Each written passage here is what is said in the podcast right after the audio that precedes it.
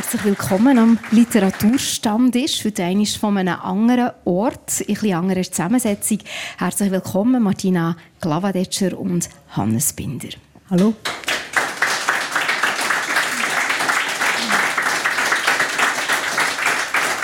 In der nächsten rund halben Stunde erzählt ihr uns von eurem Lesen leben. Zusammen wollen wir in Bücherblätter, die euch schon lange begleiten, nachfragen, welche Lektüre dass ihr schon in eine Ecke geschmissen habt und welche Bücher dass ihr hütet wie einen Schatz. Gerne stelle ich euch zuerst kurz vor.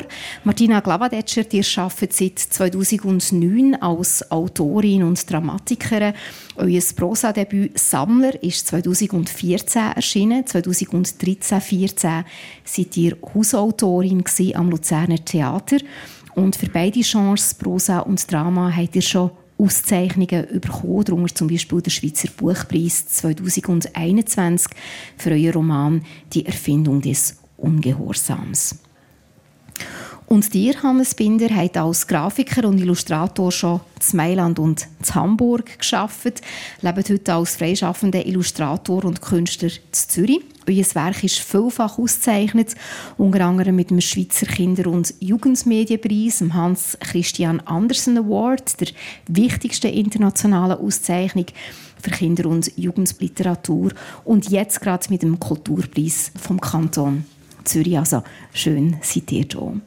Und der zwei kennt euch, glaube ich, noch nicht so lange, aber ihr kennt gegenseitig einen Teil vom Werk und darum werde ich euch herzlich bitten, Martina Glavadetscher kurz zu sagen, was in euren Augen der Hannes Binder auszeichnet. Ja, der Hannes Binder, was zeichnet ihn aus? Ich bin gerade vorgestern in der wunderbaren Ausstellung, auch hier in Solothurn, ähm, «Kill Your Darlings» mit Werk und Illustrationen von Hannes Binder. Und ich finde es sehr interessant, wie er es schafft. Ähm, zuerst hat man das Gefühl, es ist etwas Unheimliches, es ist etwas Düsteres, es ist schwarz-weiß. Aber wenn man genauer schaut, ist es eine unglaubliche Liebe zum Detail. Ähm, es geht in die Tiefe, es sind skurrile Szenen, die mich überwältigen. Ich bin in dieser Ausstellung gestanden und habe mir selber gedacht, ich will eigentlich so schreiben, wie der Hannes Binder illustriert. Ja, danke für die Blumen. Ja, gern geschehen. äh, was mich bei dem letzten Roman von der Martina äh, verblüfft hat, ist, also vor aller Augen heisst dass da noch niemand vorher auf die Idee gekommen ist, dass man endlich einmal über die Modelle von diesen Malern redet, wo man ja sieht. Also der Maler selber ist ja nicht sichtbar. Und das hat sie eben gemacht, auf ganz verschiedene Arten, je nach, nach Maler und, und Zeitalter. Und die also das Lebendigwerden von diesen Modellen und vor allem Persönlichkeitswerdung ist sehr spannend zum Lesen und es ist ein Bereich, der mich eben sowieso interessiert. Ich gehe einige Geschichten von mir auch in Kunstgeschichten und inspiriere mhm. mich dort. Mhm. Eben, man kann vielleicht noch sagen, vor aller Augen dort geht ihr den Frauen eine Stimme, die eben berühmte Moller Modell gesessen sind. Und dort trifft sich natürlich Bild und Text. Das ist sicher auch etwas, was wir jetzt im Verlauf dieser rund halben Stunde ansprechen wollen. Für einen soll aber euer Werk heute nicht im Zentrum stehen, sondern eben dir als Leserin oder als Leser. Seid ihr zwei eigentlich passionierte Leserinnen? Ich glaube schon. Also, ich wüsste nicht, was mir mehr würde fehlen würde, außer Laufen, Umlaufen, oder? Das Mobilität. Mhm. Und Lesen. Also das äh, wäre essentiell, der Mangel. Also da hätte ich äh, Entzugserscheinungen. Ja. Mhm. Mhm. Ja, also bei mir geht es mir geht's gleich. Ich finde auch, Lesen ist etwas, was mich wahnsinnig erfüllt. Wenn ich dann Zeit habe und ich merke auch die Mangelerscheinung, wenn es dann aber nicht geht, dass mich das wirklich ähm, stresst auch. Und ich bin wahrscheinlich eine Intervallleserin. Also es gibt Phasen, wo ich irgendwie drei, vier, fünf Bücher nacheinander lese und dann wieder über eine gewisse Zeit nicht, leider. Ähm, aber es ist natürlich fundamental auch, zum, zum selber wieder können schreiben mhm. Und was lesen ihr denn? Also ist das querbeet, Sachbücher, Roman, Gedicht oder, oder gibt es da irgendein bevorzugtes Genre? Ja, das Zeitgenössische interessiert mich natürlich, wie reflektiert ein Autor es jetzt weil es ist ja jeweils dann eine verarbeitete Weltsicht schon. Also irgendwie ist es etwas Beruhigendes, in, das Modell einzutauchen vom, vom Autor, also mhm. in die mhm. Welt. Es wird fassbarer, mhm. wenn man es lesen kann. Das Fass ohne Boden. Jemand hat das alles schon überlegt. ja. ja. Und eben, das, insofern ist, kann die Literatur Lebenshilfe sein, aber äh, also nicht eins eins umgesetzt, sondern einfach als, als Modell. Also, mhm. also Gegenwelt äh, von, von, der, von, von der Realität. Also es kann ja eben eigentlich beides sein, oder? Es kann ja eine Art Reflexion sein, aber es kann auch eine Art Flucht sein. Literatur hat ja eigentlich eben die beiden Funktionen. Ja, was sich nicht ausschließt, finde mhm. ich. Also eine Flucht ist ja immer auch, das sagt ja auch etwas über die Gegenwart aus. Warum will man denn fliehen? Ähm, warum kann man in Büchern oder in Literatur äh, vielleicht nicht Lösungen finden, aber doch die richtigen Fragen? Ähm, so schön, weil man kann etwas Fremdes eintauchen und das Fremde lesend erleben. Ähm, das finde ich aber gilt nicht nur für, für die Literatur, nicht nur für die Belletristik. Also ich lese auch Sachbücher wahnsinnig gerne. Gerade letztes Mal habe ich aus der Naturkundereihe von Mattes und Seiss ein Buch gelesen über Fliegen mhm. oder ich lese Essays, also ich bin wirklich querfeld äh, unterwegs mit dem Lesen, auch durch die Epoche, also ich kann auch wieder mal einen E.T.A. Hoffmann lesen und dann mhm. wieder etwas zeitgenössisches. Und wie kommen ihr jetzt eben zum Beispiel auf ein Sachbuch über Fliegen? Wie, äh, wieso sagt ihr mal, das ist etwas, was mich interessiert, da wo ich eintauchen? Also ich muss sagen, das Fleugenbuch, habe ich, ich weiß, dass es die Reihe gibt, ich habe auch schon die, die äh, über Kreien gelesen und, und Schmetterling und ich habe es in einer Buchhandlung gesehen und empfunden, es ist doch wahnsinnig interessant, warum Fliegen? Es ist so ein Tier, wo man eigentlich ärgerlich ja, ist. Ja, genau, wo, wo mhm. stört. Ähm, gleichzeitig hat es ja auch etwas, genau weil es stört, finde ich es wahnsinnig toll, weil der Mensch so verzweifelt machtlos auch ist gegen das Tier. Also es ist dann mhm. wie etwas, das inspiriert. Die schmunzeln, Hannes Binder. Ja. Könntet ihr euch das auch vorstellen, ein Buch über Fliegen zu lesen? Ja, ich kenne es. Also, ich kenne die Reihe über Tiere. Das mhm. ist sehr animierend. Eben, es gibt ganz vielfältige Bücher. Ja. Mhm. Das ist ja das Tolle. Ja. Hättet ihr auch als Kind schon passioniert gelesen? Oder ist das erst eben, ihr sagt, das ist natürlich auch wichtig für einen Beruf, dass man, dass man liest, dass man sich mit Büchern umgibt. Aber äh, ist das etwas, was so mit der Zeit gewachsen ist? Oder habt ihr schon als Kind gewusst, mal, Bücher sind für mich wichtig? Bei uns daheim hat es eine Großmutter gegeben, die passioniert vorgelesen hat. Also in einem Alter, das ich gar noch nicht lesen konnte. Und mhm. zwar also alles. Also Tolstoi bis nicht unbedingt nur kindergemäße Sachen. Und das ist wahrscheinlich äh, der Ursprung. Also das hat, der Funken ist übergesprungen, das hat funktioniert. Aber mögt ihr euch noch erinnern, wie ihr das war als Kind? Also wenn man jetzt als 5-, 6-jähriger Tolstoi vorgelesen bekommt, das stelle ich mir noch schwierig vor. Also es ist, äh, wie viel Leben braucht der Mensch gewesen? und das, da mhm. kann das Kind gut folgen, also mhm. dass man einfach nicht immer noch mehr muss haben. das, mhm. das kann fast ein Lebensmotto werden, wenn man es mhm. früh genug checkt, oder? Ja, ich bin auch immer als Kind schon, also in unserer Familie ist das geschriebene Wort sehr präsent gewesen, in Form von Magazinen, Zeitungen, Büchern, ganz viele Bücher. Ähm, wir haben einmal gelesen, einmal in der Ferien. Ich habe es, glaube ich, zeitweise schwierig gefunden, Sachen ähm, zu entdecken, die mich interessiert haben. Also ich glaube, damals ist Kinder- und Jugendliteratur vielleicht noch nicht so breit mhm. und offen, wie, wie, sie heute ist. Umso freudiger bin ich, als ich dann etwas gefunden habe. Und mhm. ich habe was hat mich denn interessiert, denn, was so schwierig war zum Finden? Ähm, ich habe immer schon eine Vorliebe für das Düstere und das Unheimliche. Also ich habe mich eher so mit Gruselgeschichten ähm, abgefunden und das ist damals dann schon, schon eher in, in ähm, die Erwachsenenliteratur übergegangen. Mhm. Also es, es hat ja vielleicht so Geschichtensammlungen gegeben, mhm. ähm, wo dann auch schon Edgar Allan Poe drin war, etc. Ähm, das hat mich interessiert und hat nicht die klassischen Pferdegeschichten für junge Frauen oder Mädchen, das hat mich überhaupt nicht interessiert damals. Düster und dunkel, das ist eigentlich gerade ein sehr gutes Stichwort für das Buch, das ihr mitgebracht habt heute. Ähm, ich habe euch gebeten, ein Buch mitzubringen, das euch schon lange begleitet. Und ihr habt euch dann entschieden für einen Krabat von Ottfried Preußler. Und die meisten von uns haben das auch irgendwann vielleicht im Verlauf der Schulkarriere gelesen. Aber könnt ihr uns gleich noch einmal ganz kurz sagen, um was es geht? Ja, Krabat ist die Geschichte von einem weisen Jungen mit Namens Krabat, wo in Böhmen Lehrjunge wird, eigentlich in einer Mühle, in einer schwarzen Mühle. Und der, der Müller ist nicht nur ähm, eben der Meister, sondern auch tatsächlich eine Art Zauberer. Und der unterrichtet die zwölf Lehrjungen auch in okkulten Sachen. Also sie lernen magische Sachen. Sie können sich dann auch in, in Raben verwandeln.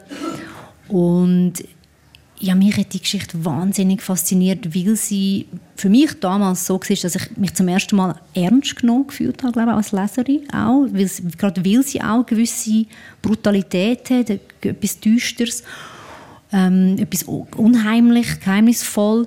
Ähm, am Schluss natürlich gleich ein, ein sehr gutes Ende, weil die Liebe gewinnt.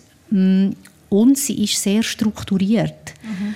Ähm, mit aufgeteilt in die drei Lehrjahre. Ähm, das hat mir irgendwie gefallen. Also der, der, der Mix zwischen sehr starker Struktur, formal, aber dann das Unheimliche, was auf einer Sage basiert, mhm. ähm, aus dem Sorbischen, die Krabatsage von der Schwarzen Mühle, ähm, ja, das hat mich total hineingezogen. Und ich habe das Gefühl, es beschäftigt mich vielleicht unbewusst bis heute, weil, weil man merkt erst sehr, sehr viel später, was einen prägt hat, dann vielleicht auch beim eigenen Arbeiten, dass das einfach ein Thema ist bei mir, das Unheimliche, das, ähm, oder auch gleichzeitig sehr strukturierte, das Magische, Düstere, dass mhm. das immer wieder vorkommt. Es hat mich interessant gedacht, letztes Jahr war der Michael Fehr dort zu Besuch im Buchzeichen und wir haben dann über Kinder- und Jugendbücher geredet und eines der Bücher, die er mitgebracht hat, ist Krawatte gewesen. Und, äh, und er hat dann gesagt, also, was ihn sehr stark beeindruckt hat, sind die starken Bilder, die das äh, geweckt haben beim Lesen. Einerseits und auch einfach die einleuchtende Dramaturgie. Irgendwann hat einfach der Autor gemerkt, jetzt habe ich die Geschichte fertig erzählt und jetzt ist sie einfach fertig. Und hat nicht mehr und nicht weniger äh, dazu gesagt, wenn er das wirklich zu sagen gegeben hat. Und äh, ich weiß nicht, ob ihr das heute nachvollziehen könnt, ob euch das auch so gegangen ist. Ja, absolut. Ich, ähm, ich glaube auch, der Opri Preußler hat sehr lange an diesem Buch geschafft. Ich habe es mhm. nachgelesen, glaube ich, zwölf Jahre. Also das ist schon relativ lang. Ähm, ja, ich will sagen, die Dramaturgie, der Aufbau, die Struktur ist so klar und es schafft mit Wiederholungen, die sich aber verändern. Ähm, es schafft mit diesen starken Elementen von, von Figuren. Es ist der Meister und der, der, der Tod kommt vorbei, in der Mühle werden Knochen gemalt etc. Mhm. Das sind wahnsinnig starke Bilder, sehr symbolische Bilder. Und trotzdem kann man sich anscheinend auch als Kind schon drinnen wiederfinden. Also ich, ähm, wie gesagt, ich habe mich sehr ernst genommen gefühlt mhm. damals. Ich fand ja endlich ein Buch, wo, wo auf eine Art und Weise auch krass ist, jetzt damals, mhm. um es so zu sagen. Und gleich ähm, ja, vertippt. Also es ist, ich finde, es ist ein Meisterwerk. Also lesen Sie das alle. Mhm, ja. Es sieht auch einfach schon ein bisschen zerlesen aus, wenn man hier schaut. Ja, ja ich habe es mehrfach ja. gelesen. Ja. Ja. Ihr kennt Krabat, Hannes Binder. Ja. Wie steht ihr denn dazu? Ja, die Faszination ist da. Mhm. Und eben, irgendwo ist es wieder die geordnete Gegenwelt. Das mhm. hat etwas Beruhigendes. Also, und das ist so die, die Ebene, wo man auch bei den Märchen schätzt, vor langer, langer Zeit. Oder? Dort äh, kann, fühlt man sich sicher. Ja, ist eine gewisse Distanz dazu. Ja, ja. ja. Eine vermeintliche Distanz wahrscheinlich, weil man ja gleich dann es hat sehr viel wahrscheinlich auch mit, mit der Aktualität dann wieder zu tun. Weil ich glaube, alle Märchen und Sagen ja doch immer wieder einen Kern berühren, wo, wo ähm, sehr aktuell ist. Beunruhigend auch sein, genau. Ja. Krabat von Ottfried Preußler. Das ist das Buch, das dir, Martina Glavadetscher, heute mitgebracht habt. Wir sind live an den Solothurner Literaturtagen im mobilen SRF-Studio in der Cantina del Vino, gerade am Aareufer in der Nähe vom Landhaus. Und meine beiden Gäste, Martina Glavadetscher und der Illustrator Hannes Binder, reden heute eben über ihre Lesebiografie und haben in diesem Zusammenhang beide ein Buch mitgebracht. Dir, Hannes Binder, habt euch für eins entschieden, das schon bisschen älter ist. Es ist geschrieben vom österreichischen Schriftsteller und Buchillustrator Alfred Kubin. Veröffentlicht worden ist es 1909, wenn ich richtig nachgeschaut habe, und es heißt «Die andere Seite». Könnt ihr uns kurz sagen, um was es geht? Ja, es ist äh, Beschreibung auch wieder von einer Gegenwelt. Der Kubin ist ja eben Zeichner gewesen, und er hatte eine schöpferische Krise und eine Blockade. Er ist glaube nicht weitergekommen, weil der Text, den er illustrieren ist nicht gekommen. Es hat sich um, um die Geschichte Golem gehandelt von Meiring und aus dieser Krise hat er den Nutzen gezogen, dass er selber geschrieben hat. Und er beschreibt eben einen Staat, eine Stadt, am anderen Ende der Welt, wo man eine lange Reise muss machen muss, bis man überhaupt dort ist. Und es gibt eine Auswahl, es ist eine Art ein gelehrter Staat, wo verspricht, dass es muss alles besser sein, weil eben nur schon die Auswahl der Leute, also von diesen Bewohnern, müssen ja, fast eine Prüfung machen und, und dann eben die lange Reise. Das ist so spannend aufgebaut, bis er überhaupt dort ist und das anfängt. Und Kubin ist, das ist Expressionismus. Und das ist natürlich, wie, wie der Preußler auch, das sind Bilder, die einem bleiben, die einem einfahren. Und eben als visueller Mensch. Was denn zum Beispiel, so könnt ihr uns so ein, ein Beispiel machen für so ein Bild, das einem bleibt? Es kann irgendein Brückenbogen sein, in der Düsternis. Übrigens wird nie richtig hell in dieser Stadt Perle. Hm. Nur weil mhm. ein bisschen der Ruf voraus. Das hat mir einmal jemand gesagt, in deinen Illustrationen wird es nie Tag. Im Nachhinein ist es für mich völlig logisch, dass es das Buch hat müssen sein, das ich vorstelle. Mhm. Eben, und da kommt aus, der, aus dem Zwielicht raus, es wie ein Schimmel. Und sonst passiert nichts. Also, es ist so filmisch. Es passiert vieles, was nicht erwähnt wird. Also, es, es ist eben ein Traum. Es ist eine, eine Traumgeschichte. Mhm. Mhm. Es ist alles möglich in dem, in dem Zustand, wo wir sind, eben in dem Traumzustand. Und eben, du hast vorher von, von Prägung geredet. Ich habe das erst, nachdem ich eben vorgeschlagen hast, ich soll das Buch mitbringen, und ich gemerkt habe, das muss der Kubin sein. Ich berufe mich in meiner ersten Autorengeschichte, äh, das heisst die Reportage, ist im Zürich-Tipp trotz mal wöchentlich erschienen, mhm. mache ich es genau gleich. Also, der Kubin hat noch ein anderes Buch geschrieben, das sind nur Zeichnungen oder wenig Text und die heißt Abenteuer einer Zeichenfeder. Und das ist eigentlich mein Motto, ich will einen Abenteuerroman zeichnen, wo, wo, wo, das Zeichnen das Thema ist. Mhm. Und ich habe ein Land behauptet und erfunden, damals, damals hat es den Ostblock noch gegeben, das war 1989, das hat es knapp noch gegeben. Und eigentlich eine Diktatur wo Fotografieren verboten ist. Jeder Fortschritt ist verboten gewesen, wie beim, beim Kubina. Mhm. Und das hat natürlich immer zwei Seiten. Aber eben das Beruhigende, dass ich nicht von vorne überrollt wird von irgendetwas Modernem, was ich nicht will, ist, bleibt aus, so weit mhm. mal sicher. Mhm. Und das Interessante an dieser Geschichte, die im Zürich erschienen ist, ist, dass das eben genau zu der Zeit passiert ist, wo der eiserne Vorhang aufgebrochen ist. Das ist während der Laufzeit von dieser Geschichte, wo ich die Diktatur beschreibe, die Leute aus der DDR über Österreich und Ungarn auf Deutschland kommen.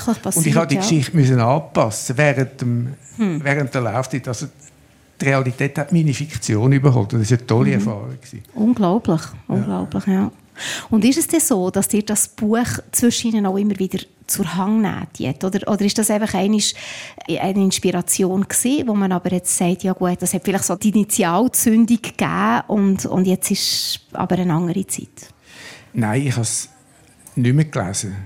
Und zwar eben aus einer gewissen Angst, dass ich das nicht mehr finde, was ich hier beim ersten Mal lesen so toll gefunden habe. Mhm. Und das ist ja, äh, das Lesen ist in verschiedenen Zeitaltern anders. Also wenn ich heute zum Beispiel Hermann Hesse wieder lese, kommt es mir banal vor, aber dort war es eine Füllung. Oder? Also das, das Einfache, das er vermittelt, oder? entspricht im, im jungen Alter. Und, aber bei ihm, ich, ich habe es dann gleich wieder gelesen und es besteht. Also ich, ich, ich habe es voll wieder...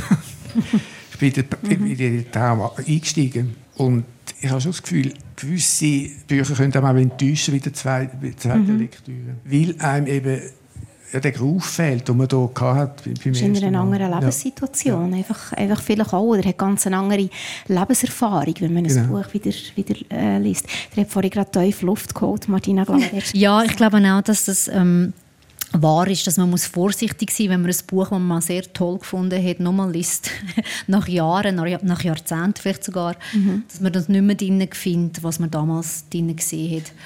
Ähm, ich habe Krabat zwei oder dreimal gelesen und das letzte Mal ist jetzt mittlerweile auch schon zwölf Jahre her und ich habe, als ich es jetzt mitgenommen habe hier auf Solothurn, schon immer wieder lesen und dann habe ich gefunden, hm, ich, ich, mache jetzt gleich nicht mehr weiter, obwohl es hat mich gepackt, ich habe es immer noch gut gefunden mhm. und ich habe schon ein bisschen Angst auch, dass vielleicht das die meine grosse Illusion oder dass es eben deillusioniert wird, mhm. dass es äh, zerstört wird, das Bild. Ähm, gleichzeitig gibt es ja Werke, wo man dann wieder liest, wo, wo lustigerweise besser werden fast.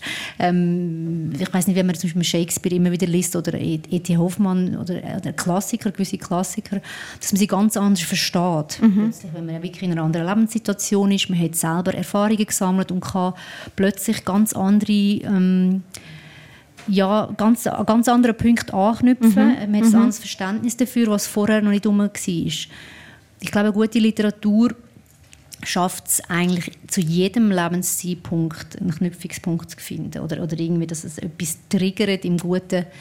Mhm. Dann ist es wie zeitlos. Mhm. Und das ist dann halt ein zeitloses Werk. Ich glaube, es gibt viele Werke, die leider nicht zeitlos sind, wo dann vielleicht eine Art äh, einen Hype erleben, weil es jetzt gerade momentan ähm, den Zeitgeist trifft. Bis bereicht. Ganz mhm. etwas bereicht. Und mhm. dann altert es aber sehr schlecht. Das gibt es ja mit vielen Kunstsachen, auch mit Filmen. Also es gibt mhm. Filme aus den 90ern, die man und kann man wirklich nicht mehr schauen. Mhm. ähm, und bei Büchern, ich glaube, gute Literatur, gute Kunst hat vielleicht nicht den Anspruch oder sie wird automatisch zeitlos. Wie ist das mit den Bildern, Hannes Binder, mit, mit Illustrationen? Also, ich glaube, dort sind ja auch Illustrationen drin beim, beim Kubin, wenn man die anschaut. Haben die auch etwas Zeitloses, wo man, wo man kann sagen kann, das hat eigentlich heute genauso Gültigkeit, wie es vor über 100 Jahren hatte?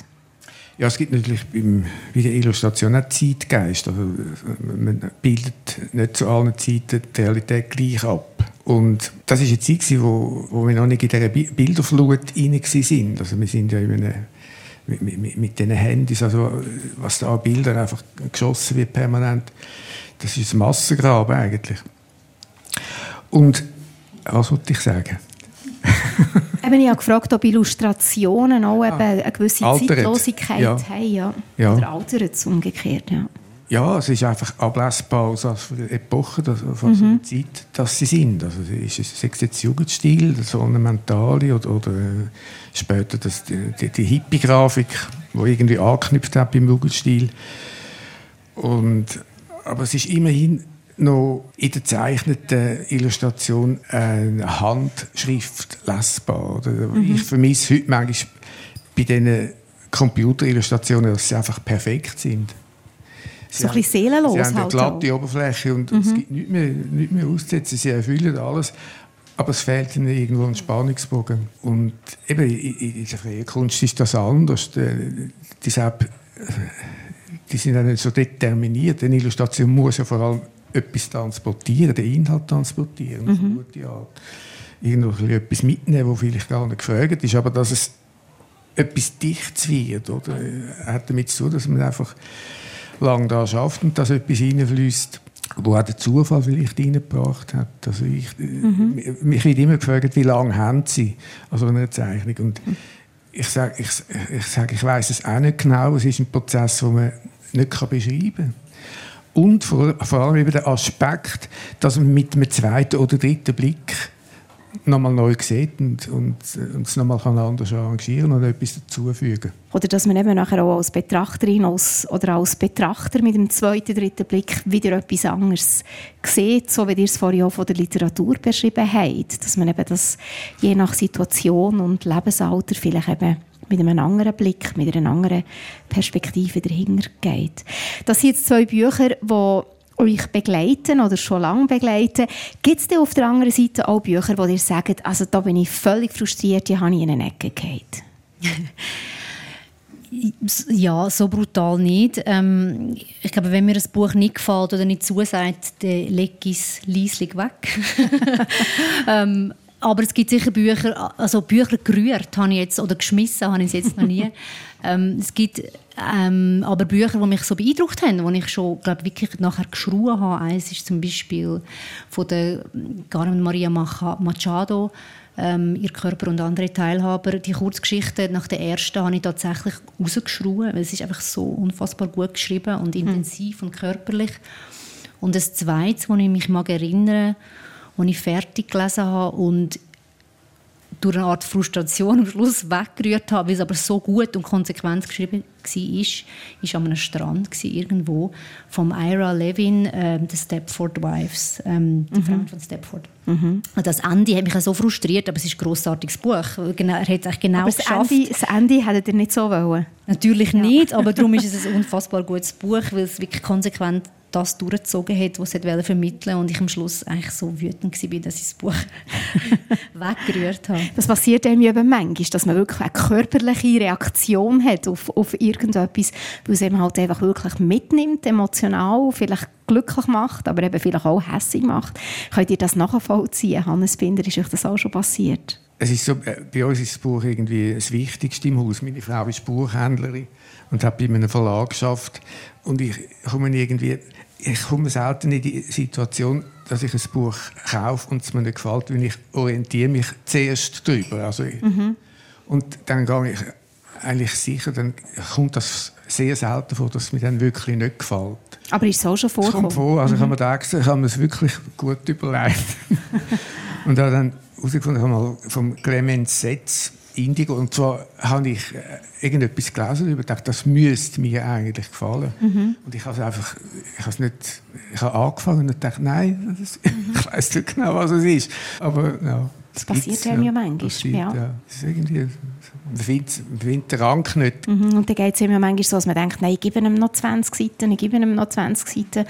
Und irgendwann ist es einfach dann vielleicht auch ja, Zeit. dann Zeit nicht dazu. Mhm. Es gibt genug andere, die mich würden interessieren mhm. Das gibt mir das Stichwort für die letzte Frage. Gibt es denn ein Buch, das ihr schon lange lesen aber einfach bis jetzt noch nicht dazugekommen seid oder wo, wo, wo ihr vielleicht auch so ein bisschen vorne schiebt? Gibt es das? Ja, das gibt es natürlich. Also mein Büchergestell hat einige, vor allem dicke Klassiker drin, die ich noch nicht gelesen habe. Und das sind gewisse, russische Klassiker wie Krieg und Frieden oder mhm. Madame Bovary, die ich noch nicht gelesen habe. Und ich dachte, das mache ich dann mal, das mache ich dann mal. Sie halt auch dicke Bücher, ja, genau. Und, und ich lasse mir das noch in Zeit. Ähm, gleichzeitig bin ich jetzt an dem Festival und habe einiges besucht, ähm, habe Kolleginnen und Kollegen gelost, äh, Lesungen gehört und jetzt wollte ich einfach die Bücher lesen, also mhm. auch die zeitgenössische Literatur ganz viel ähm, mir antun oder eben konsumieren. Mhm. Und dann denke ich mir, ja, der, hat, der Tolstoi hat jetzt noch eine Zeit. das springt nicht gerade davon. Das stimmt, ja. Habt ihr auch irgendein Projekt, ein Leseprojekt, Hannes Binder? Ja, ich habe neben mir am Bett von Thomas Mann Zauberberg. Und ich immer wieder dreistig, es ist leider ein Taschenbuch und sehr klein geschrieben und das ist für mich manchmal am Abend ein bisschen anstrengend. Aber es macht nichts, weil es ist eine Geschichte, wo man immer wieder einsteigen kann. Und äh, ja, es ist einfach eine tolle Sprache, die Ironie. Ich muss jetzt nicht Thomas Mann beschreiben, was ihn, was ihn auszeichnet. Mhm. Also es, wirklich ein Vergnügen. Und früher natürlich habe ich das gescheucht. Das ist ein dickes Buch, ein Klassiker, und da hat man eigentlich keine Zeit dazu. Die habe ich jetzt. Das ist schön, mit dem Gedanken, mit dem Bild vor Augen von den Bücherstapeln auf den Nachttischli, wenn wir uns verabschieden. Danke vielmals für euren Besuch hier im Buchzeichen, Martina Glavadetscher und Hannes Binder. Sehr schön, dass ihr bei uns seid, an dieser Sonderausgabe von der Solothurner Literaturtag. Mein Name ist Britta Spichiger. Schön, wenn ihr auch nächste Woche im Buchzeichen wieder mit dabei seid. Gleicher Sender, gleiche Zeit.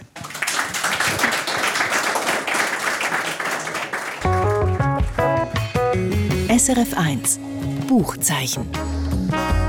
Präsentiert von Exlibris, Ihr Onlineshop für Bücher und E-Books. exlibris.ch